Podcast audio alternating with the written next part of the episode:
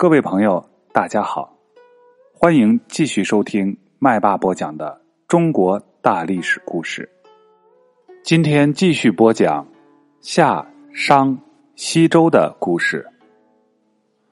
平民暴动逐厉王。周朝传到了第十代国王厉王姬胡的时候，国内的各种矛盾越来越尖锐了。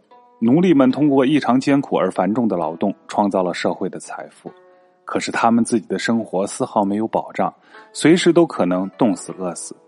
奴隶没有人身自由，连同他们的子女也都是奴隶主的财产。奴隶主随时可以将奴隶卖掉或者赠送给别人。在周朝的时候，社会上当时还有一个阶层，就是平民阶层。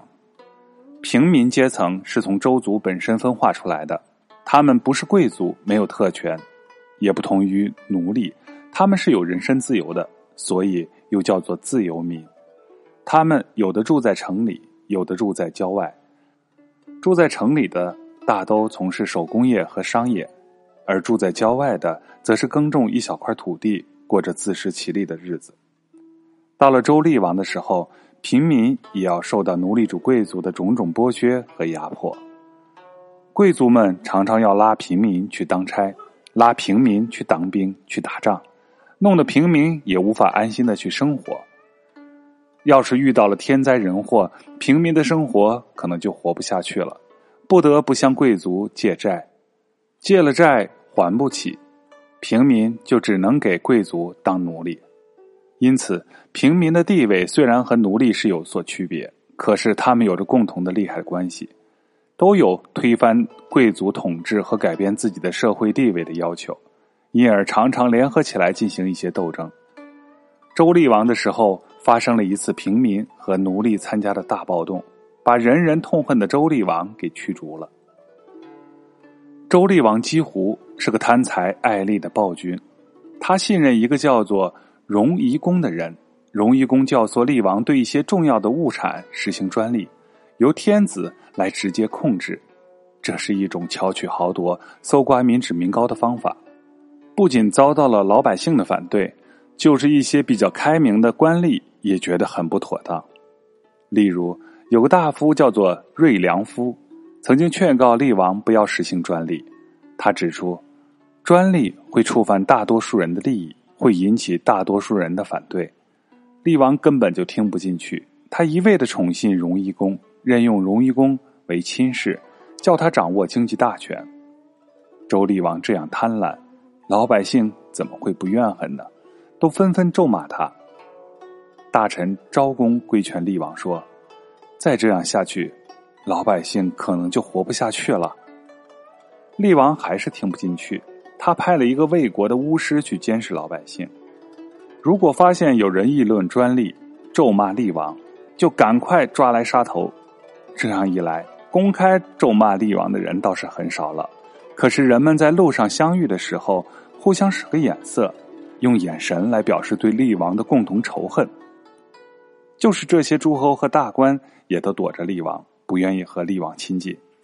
想一想，用眼神来表示对厉王的共同仇恨，这可是多么一个精巧的活儿啊！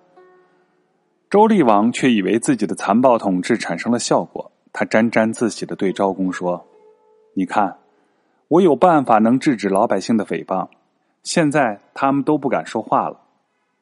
昭公听了不以为然，对厉王说：“你这是用堵洪水的办法来堵老百姓的嘴，拥塞的洪水一定冲决了堤防，那就一定会淹死更多的人。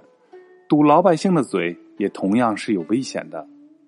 治水要采用引导疏通的办法，对老百姓也必须引导他们把心里话说出来。”他们有好的建议就照着去办，如果堵住他们的嘴，这能过得了多少太平日子呀？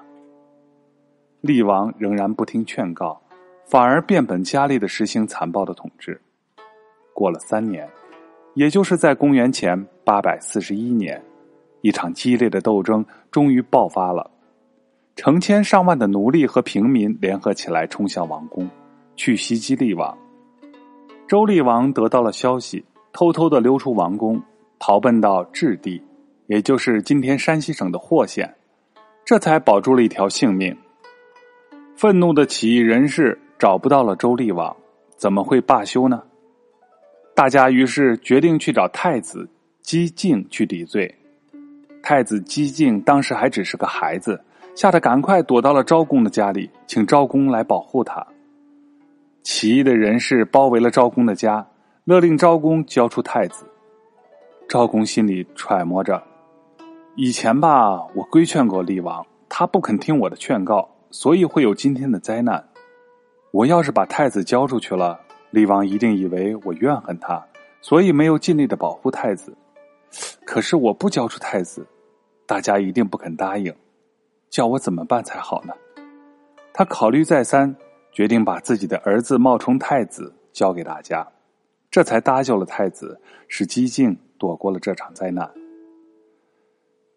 起义平息了，周厉王躲在质地不敢回来，太子姬靖是找了替身才逃了命的，暂时不能公开露面。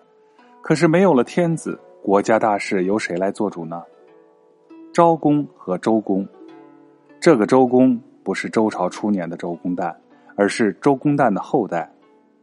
昭公和周公商量以后，决定由他们两个人出面代行天子的职权，把国家大事管理起来。周公、昭公联合执政的时期，历史上称为共和时期。从共和元年。即公元前八百四十一年这一年起，我国历史开始有了准确的年代可以查考。